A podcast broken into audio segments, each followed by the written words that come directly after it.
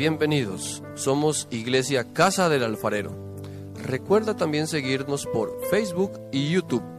Hoy tenemos un nuevo consejo de la palabra de Dios. Te invitamos a escucharlo. Y hoy le hemos puesto como título Dios cumplirá su propósito en mí. Este es el tema que vamos a estar tratando el día de hoy. Dios cumplirá su propósito en mí. Y es que el Dios que nosotros tenemos, Dios, es un Dios de propósitos. Dios es un Dios de proyectos. Dios es un Dios de planes. Dios no hace las cosas nada más como por, por hacerlas y nada más, sino que Dios es un Dios de planes, Dios es un Dios de propósitos, Dios hace las cosas, todo lo que Él hizo eh, las aves del cielo, las bestias del campo, el universo, todo, todo lo que Dios hizo, lo hizo con un plan, lo hizo con un propósito y Dios lo hizo a usted y me hizo a mí con un propósito, con un plan. Dios tiene un proyecto para la vida suya. Aquí el punto es que usted descubra cuál es el propósito de Dios para su vida, qué es lo que Dios quiere que usted haga ¿Para qué Dios le ha permitido vivir? ¿Por qué Dios lo tiene a usted o me tiene a mí también en este mundo? ¿Cuál es el, el plan de Dios? Vamos a leer un texto, porque aquí vamos a encontrar a un hombre llamado David en los Salmos, en el Salmo 138. Y en el versículo 8, David dice estas palabras, y son unas palabras personales, pero que las vamos a tomar también para cada uno de nosotros. Busquen su Biblia, el Salmo 138.8 dice así, David dijo, Jehová cumplirá su propósito en mí. Tu misericordia, oh Jehová, es para siempre. No desampares la obra de tus manos. Ve qué lindo estas palabras de David y la claridad que tiene este hombre hacia los propósitos de Dios para la vida de él. Ahora, yo quiero que usted note algo importante en este texto, porque David no dice, Jehová cumplirá mi propósito. David no dice eso. David dice, Jehová dice, cumplirá su propósito en mí. Esto quiere decir que es el propósito de Dios en nosotros, que no es nuestro propósito, que no son nuestros proyectos, que no son nuestros planes los que se cumplirán en nuestra vida, sino que son los planes de Dios, son los proyectos de Dios y es el propósito de Dios en la vida de nosotros. Y es que digo esto porque a veces nosotros los seres humanos eh, queremos que Dios haga lo que nosotros queremos. Y de hecho, hasta hay gente que está resentida con Dios porque Dios no hizo lo que ellos quisieron. Hay gente que está resentida con Dios por eso. Pero esto no se trata así, esto no es así. El creador es Él. El Señor es Él. El dueño de todas las cosas es Él. Y nosotros no podemos decirle a Dios lo que nosotros queremos que Él haga. Ahora, cuando nosotros le decimos a Dios y tenemos una petición delante de Dios, nosotros siempre le decimos, pero hágase tu voluntad. Así que podremos nosotros llegar donde el Señor y decirle, bueno, Señor, yo quisiera que usted hiciera esto y esto, pero Señor, te pido que se haga tu voluntad y no la mía. Así que al final del camino se termina haciendo la voluntad de Dios y se termina haciendo el propósito de Dios y no el nuestro.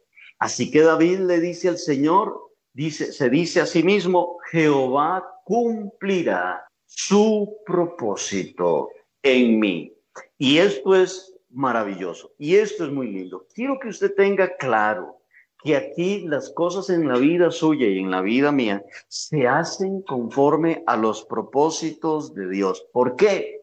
porque le voy a decir algo, los propósitos, los planes, los proyectos que Dios tiene para su vida son mejores que los que usted ha estado proyectando para su propia vida. Dios tiene mejores planes, mejores propósitos para la vida suya, mejores de los que usted se imagina, mejores planes de los que usted se imagina. Es aquí entonces donde nosotros debemos de poner nuestra vida en las manos de Dios y decirle a Dios, cumple tu propósito en mí. Escribe tu, tu historia en la vida mía. Nosotros somos como un libro en blanco y debemos dejar que en este libro Dios empiece a escribir su historia en nosotros. A veces nosotros somos los que queremos escribir nuestra propia historia. A veces somos nosotros los que queremos escribir los guiones y lo que haremos y lo que vamos a hacer y todo el asunto de nuestra vida y ponemos a Dios a un lado.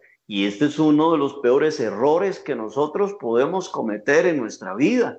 Ni usted ni yo, ninguno de nosotros sabe qué vendrá el día de mañana. Ninguno de nosotros nos esperábamos esta situación que estamos viviendo en este 2020. ¿Lo sabía Dios?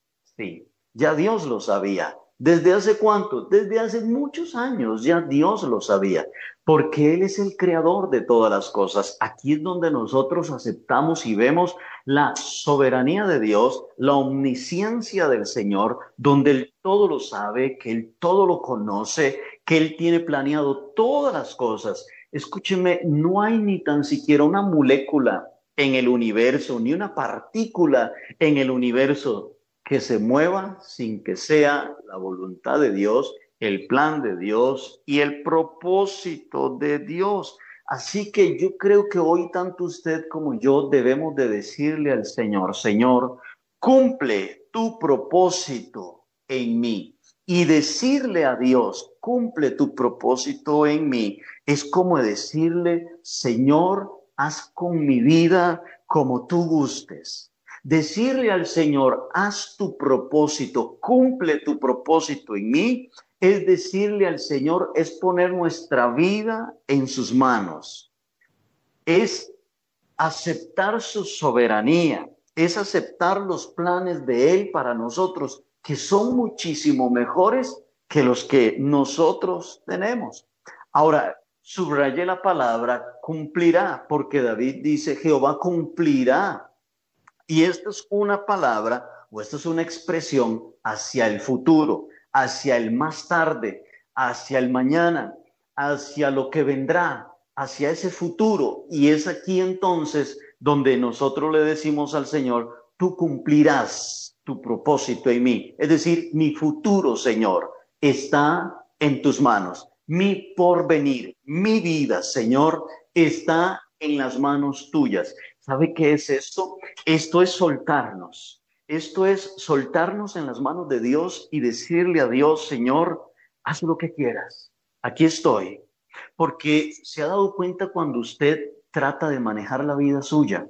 Nosotros somos torpes, y terminamos cometiendo tantos errores cuando nosotros queremos manejar nuestra vida y realizar nuestros planes y realizar nuestros proyectos que terminamos eh, dañándonos a nosotros y terminamos también dañando a nuestros seres queridos, a nuestras personas más cercanas, las terminamos también dañando, porque queremos nosotros manejar nuestra vida y queremos que se hagan mis planes, mis propósitos, mis sueños, mis metas, y manejar yo la vida, manejar yo mi vida. Es como que usted se monte, se suba a un crucero, a un barco, que es prácticamente un edificio, ¿verdad? Donde hay piscinas, donde hay apartamentos, donde hay salones de baile, donde hay...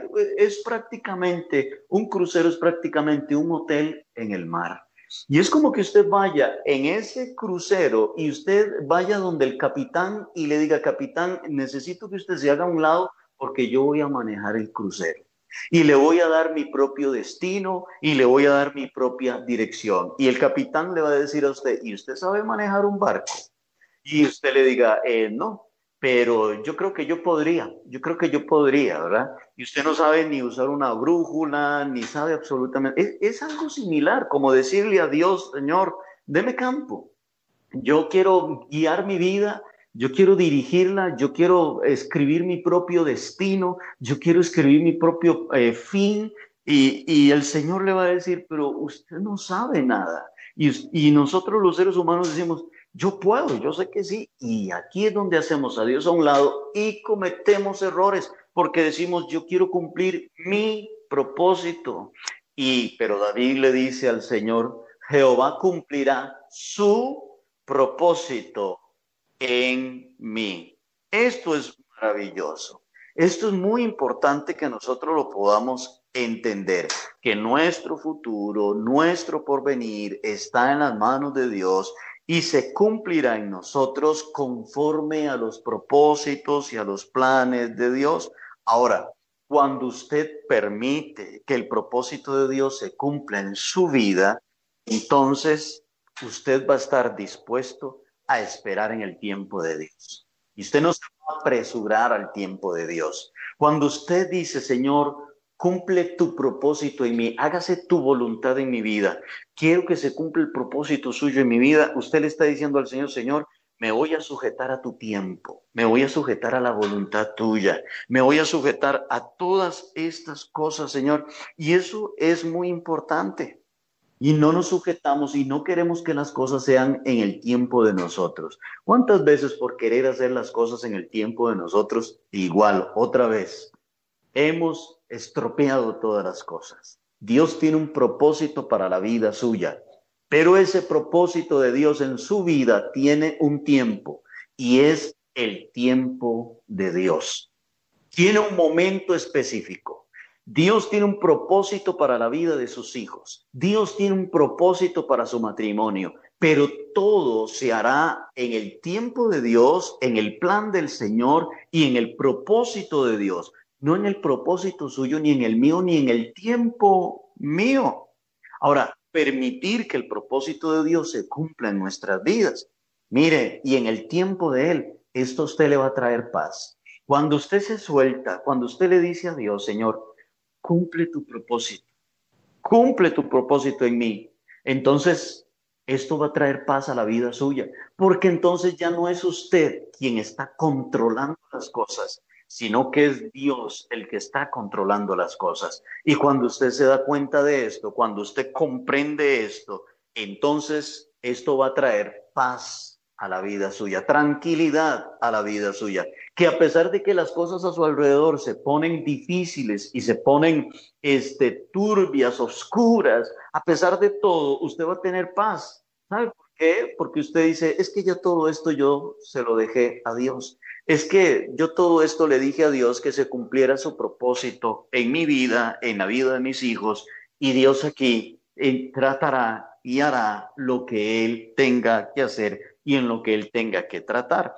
A veces, escúcheme, a veces nos van a, a venir cosas este, que en el momento nosotros no las vamos a entender. Hay cosas en nuestra vida que nos van a venir, que no las vamos a, a entender en el momento, pero que al terminar este, llegaremos a entender, al terminar el día, al terminar el camino de aquella situación que estemos atravesando, que no la entendemos, Mire, al final la llegaremos a entender y vamos a decir, ah, ya entendí. Este era el propósito de Dios. Esto era lo que Dios quería que yo entendiera. Esto era lo que Dios quería que yo aprendiera. Esto era lo que Dios quería que yo, por eso Dios permitió que yo pasara por estas cosas. Por ejemplo, yo voy a dar algunos ejemplos de la Biblia, hombres, mujeres de la Biblia. Por ejemplo, José. Dios tenía un propósito en la vida de José. Y en el propósito, para que se diera el propósito de Dios en la vida de José, José en ese proceso es lanzado por sus hermanos en una cisterna. Luego sus hermanos lo sacan de una cisterna, lo venden a una caravana que va pasando por allí y esta caravana lo compra y se lo lleva, se lleva a José para Egipto y en Egipto José es vendido como un esclavo. Lo compra un hombre llamado Potifar. Y José, siendo esclavo en la casa de Potifar, la esposa de Potifar insiste en que José se acueste con ella, lo seduce para que él se acueste con él, a lo que José se resiste y le dice que no. Así que esta mujer enojada acusa falsamente a José de intentar violarla. Entonces José es llevado a la cárcel y José pasa años en la cárcel. Vaya viendo usted qué proceso. Mientras José está viviendo todos esos procesos en su vida, él no entiende nada. Él no sabe qué es lo que le está pasando, pero hay una cosa que José no deja de hacer y es seguirle siendo fiel a Dios a pesar de todas las cosas que él está atravesando. Estando José en la cárcel, dos presos, compañeros de él de celda, tienen un sueño, José se los interpreta y estos sueños se cumplen en la vida de estos dos hombres. Uno de estos hombres, en el cumplimiento del sueño, uno de estos hombres llega otra vez a trabajar en el palacio del rey, del faraón, al lado del faraón. Pues un día faraón tiene un sueño y no hay nadie que se lo pueda interpretar. Así que aquel hombre se acuerda y dice, Señor rey, en la cárcel hay un hombre que me interpretó mi sueño y me dijo todo y todo el sueño se cumplió. Así que el faraón manda a llamar a aquel hombre que era José y José llega donde faraón y faraón le cuenta, le comenta aquel famoso sueño de las vacas gordas y de las vacas flacas. José le interpreta el sueño le dice, vendrán siete años de escasez, siete años de abundancia. Y entonces el rey le dice, José, usted se va a encargar de toda la administración de Egipto. Y José llegó a ser el segundo faraón de todo Egipto. José llegó a ser el segundo hombre más importante de todo Egipto. Y José no, nunca se imaginó que él llegaría hasta ese punto, después de ser vendido, después de ser esclavo, después de estar en la cárcel. Ahora llega y todo ese proceso son los propósitos de Dios en la vida de José. Cuando por causa del hambre que está sucediendo, los hermanos de José entonces llegan a buscar comida a Egipto. José los reconoce, pero ellos no reconocen a José. José ahora es un hombre grande, maduro, fuerte, no aquel niño que ellos vendieron, no aquel muchachito que ellos vendieron. Así que ellos no lo reconocen, pero él sí los reconoce a ellos y José les dice, yo soy José, yo soy José, el hermano de ustedes. Así que aquellos hombres se sienten incómodos y quizás pensaron, ahora José se nos va a pagar con mal por el mal que nosotros le hicimos, pero José les dice, pero yo los perdono, porque hoy entiendo, dice José, que todo lo que pasó, todo esto era un plan de Dios, era un propósito de Dios. Así que hay, hay en los propósitos de Dios muchas veces vamos a pasar por situaciones que no vamos a entender en el momento, pero que a la postre, al futuro, lo vamos a llegar a entender, lo vamos a captar y vamos a decir, ah, ahora entiendo. Nos va a pasar las de José, que con el pasar de los años, con el pasar del tiempo, José dijo, ahora entiendo. Le dijo José a sus hermanos que todo esto era un propósito de Dios, que todo esto era un, un plan de Dios. Ahora, ¿y qué podemos decir de Job? Job pierde todo lo que tenía, Job pierde a sus hijos, pierde sus fincas, pierde su ganado, Job pierde todo lo que tenía en un solo día. ¿Quién permitió que Job, quién permitió que Job pasara por todo eso? Dios. Dios fue el que permitió que todo esto pasara. ¿Quién permitió que José fuera vendido como esclavo, que José fuera a la cárcel? Dios lo permitió. Pero se estaba escribiendo el propósito de Dios en la vida de José y se estaba escribiendo también el propósito de Dios en la vida de Job.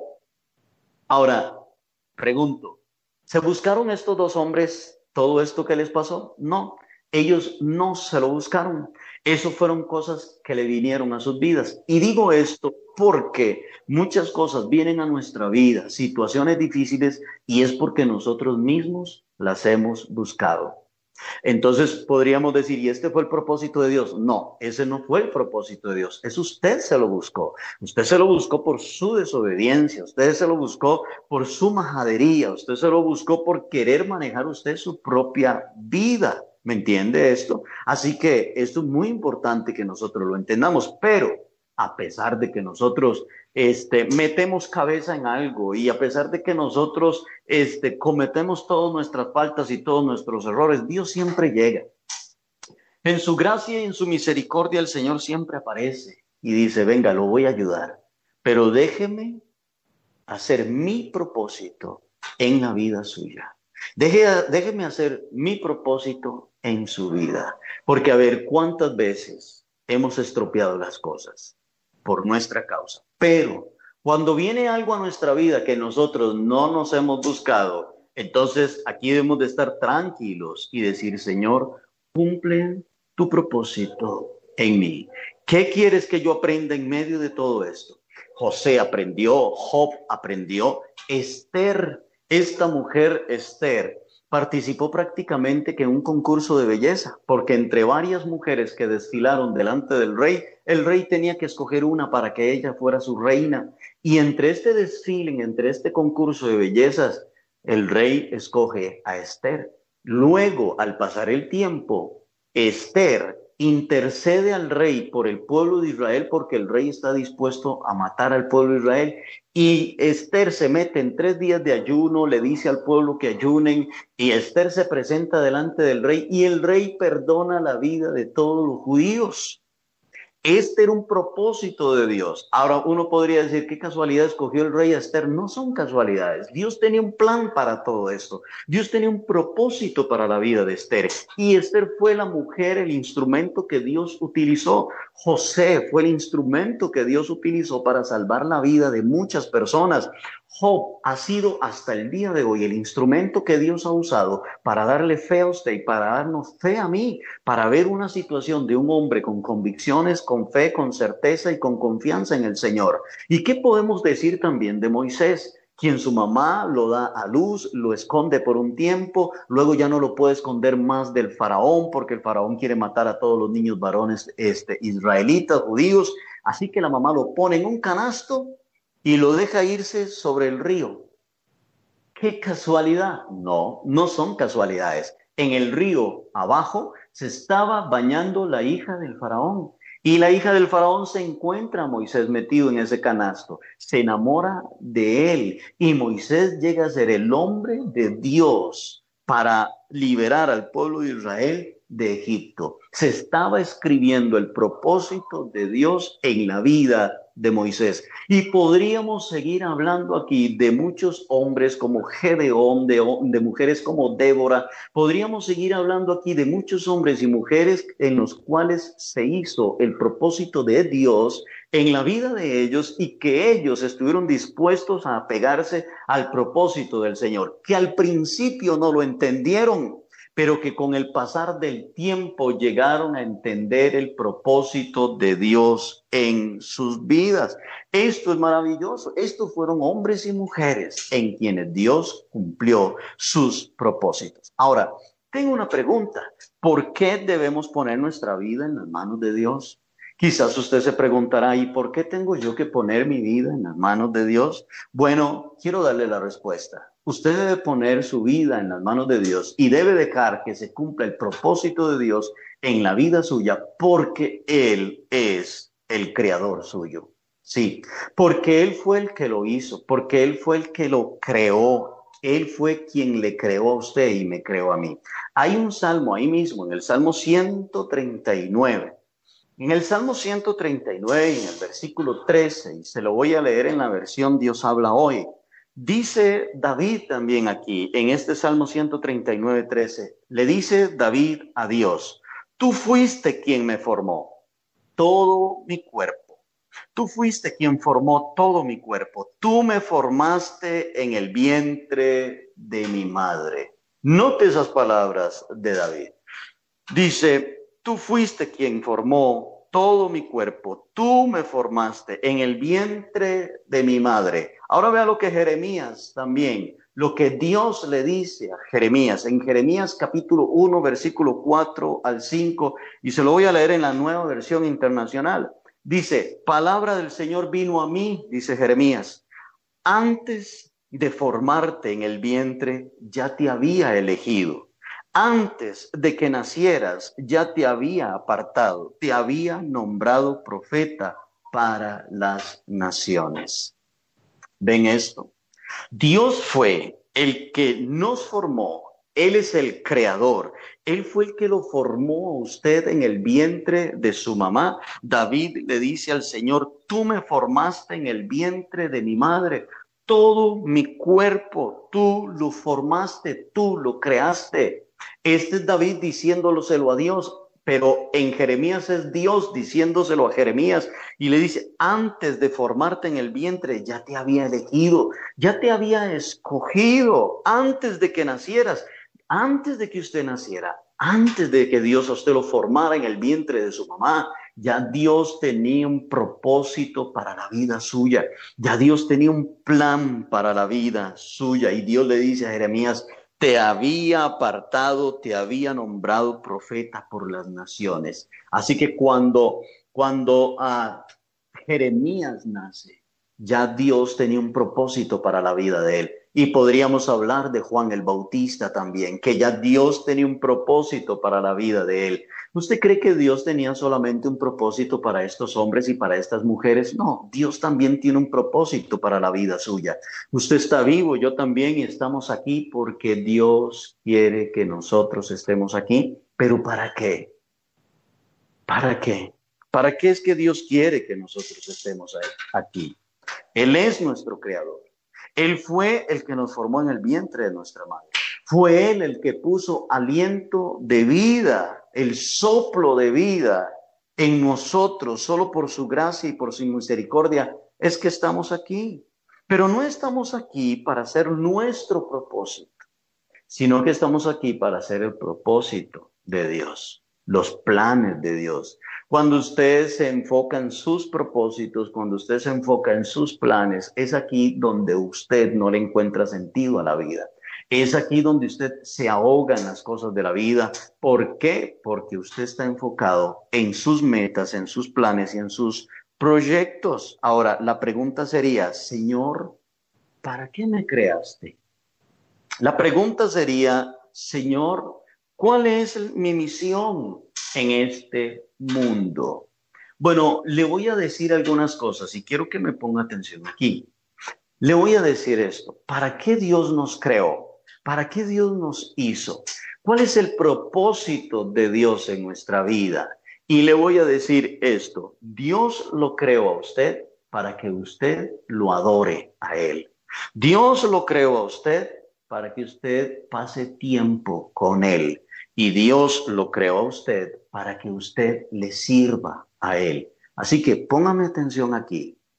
Antes de usted ser hombre o mujer, antes de ser madre o padre, antes de ser hijo o hija, antes de ser hermano o hermana, antes de todo esto, Dios a usted lo creó para que lo adore a Él, para que pase, para que tenga comunión con Él y para que le sirva a Él.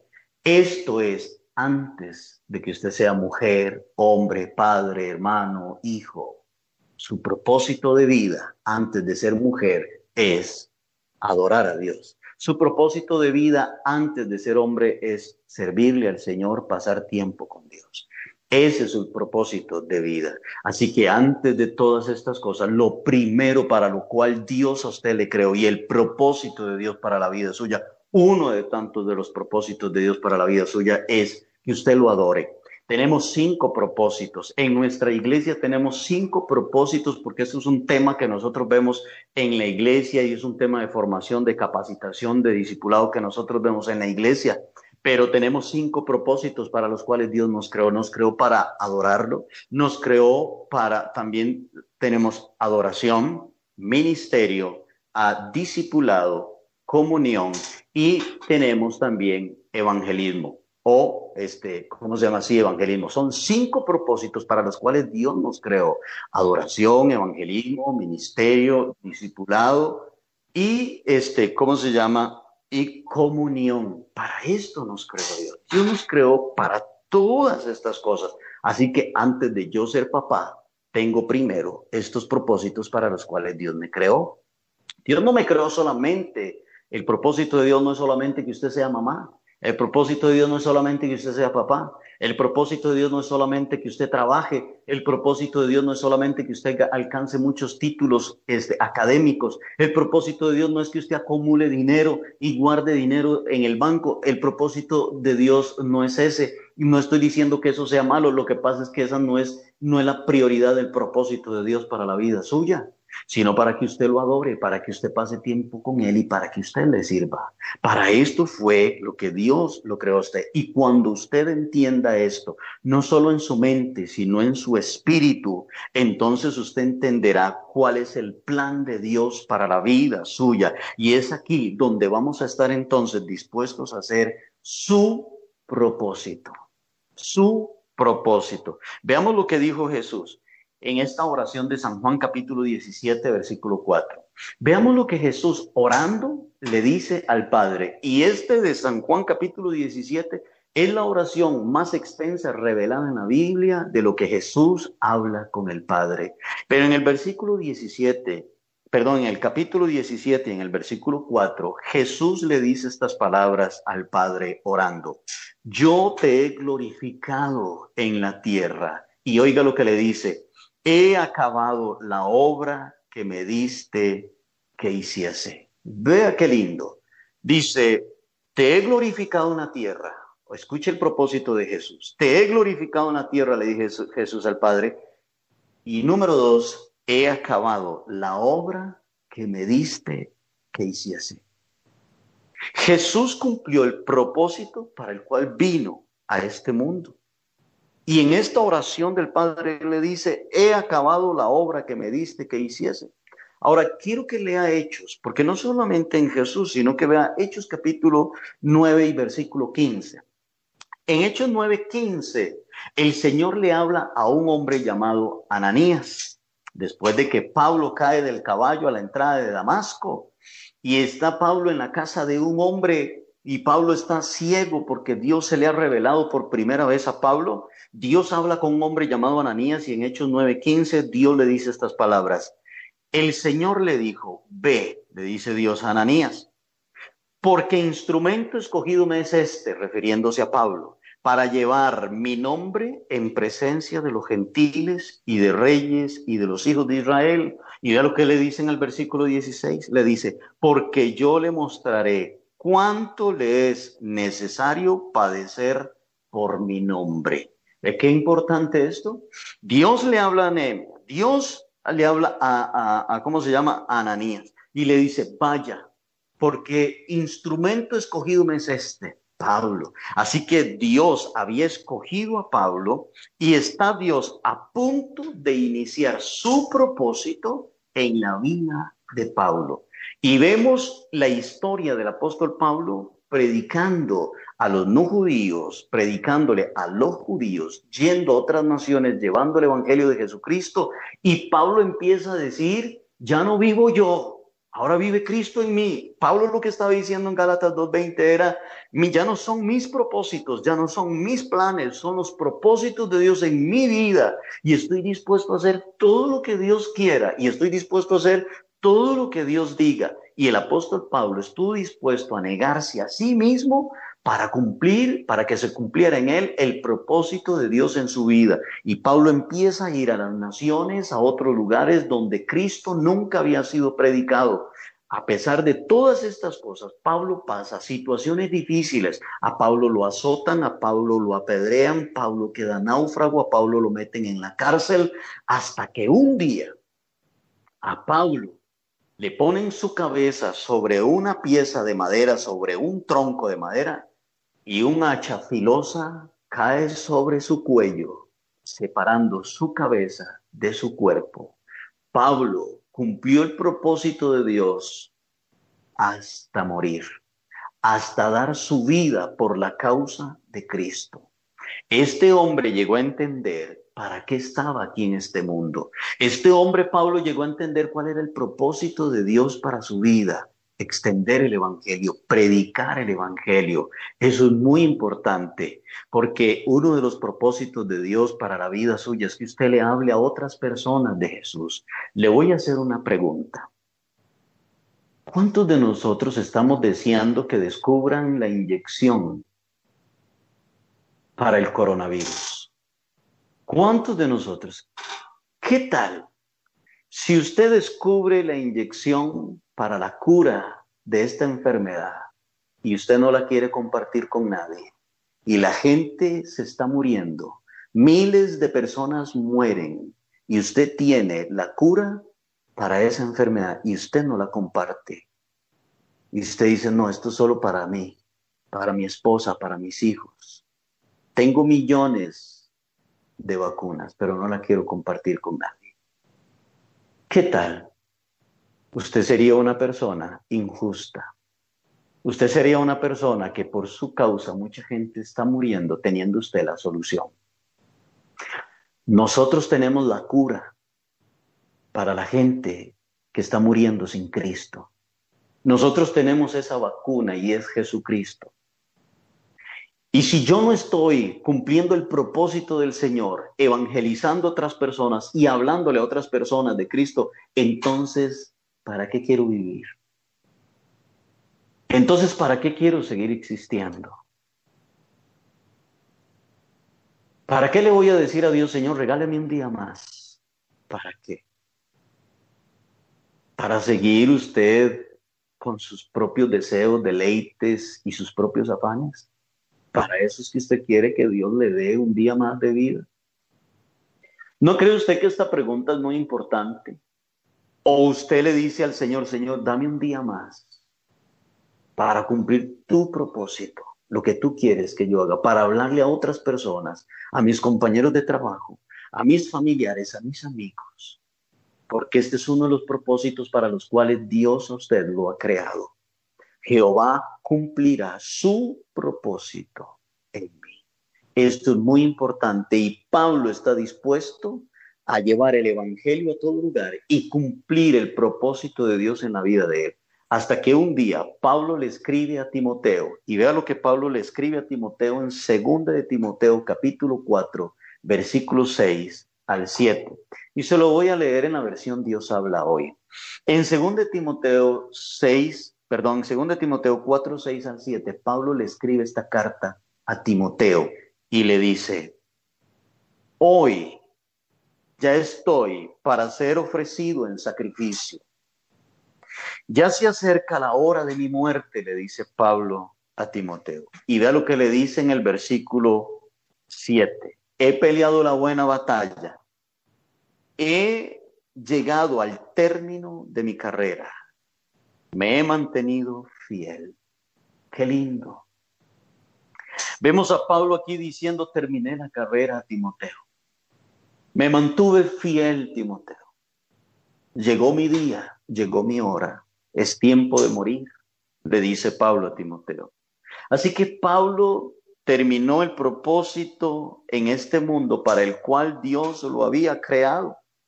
Qué lindo sería que cuando nosotros estemos en el lecho de nuestra cama, muriendo ahí en el lecho de nuestra muerte, cuando ya estemos ahí en nuestra agonía, qué lindo poderle decir al Señor, Señor, terminé la carrera, terminé la obra para la cual tú me creaste.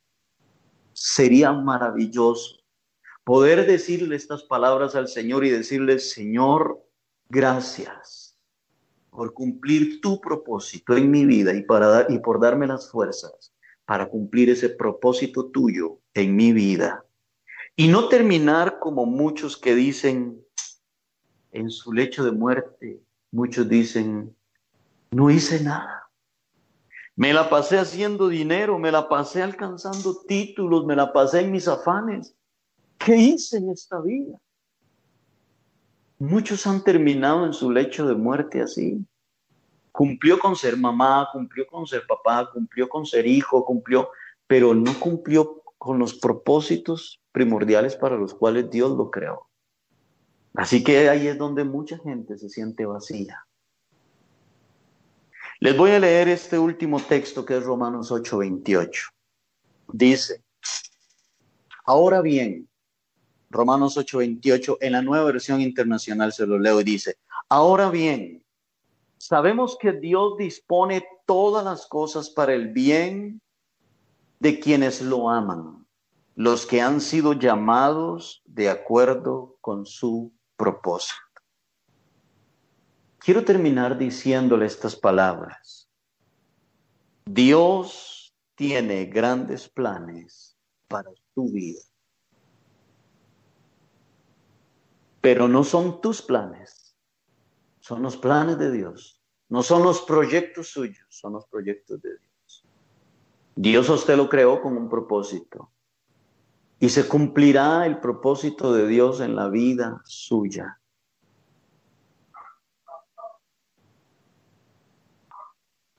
son los sueños de Dios.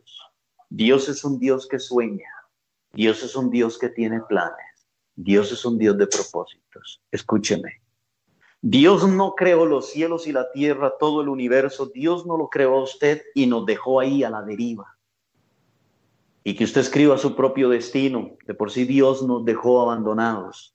Y aquí no queda más que nosotros salir adelante por nuestros propios medios. No, Dios no hizo eso. Dios nos sigue cuidando y Dios sigue teniendo planes para su creación.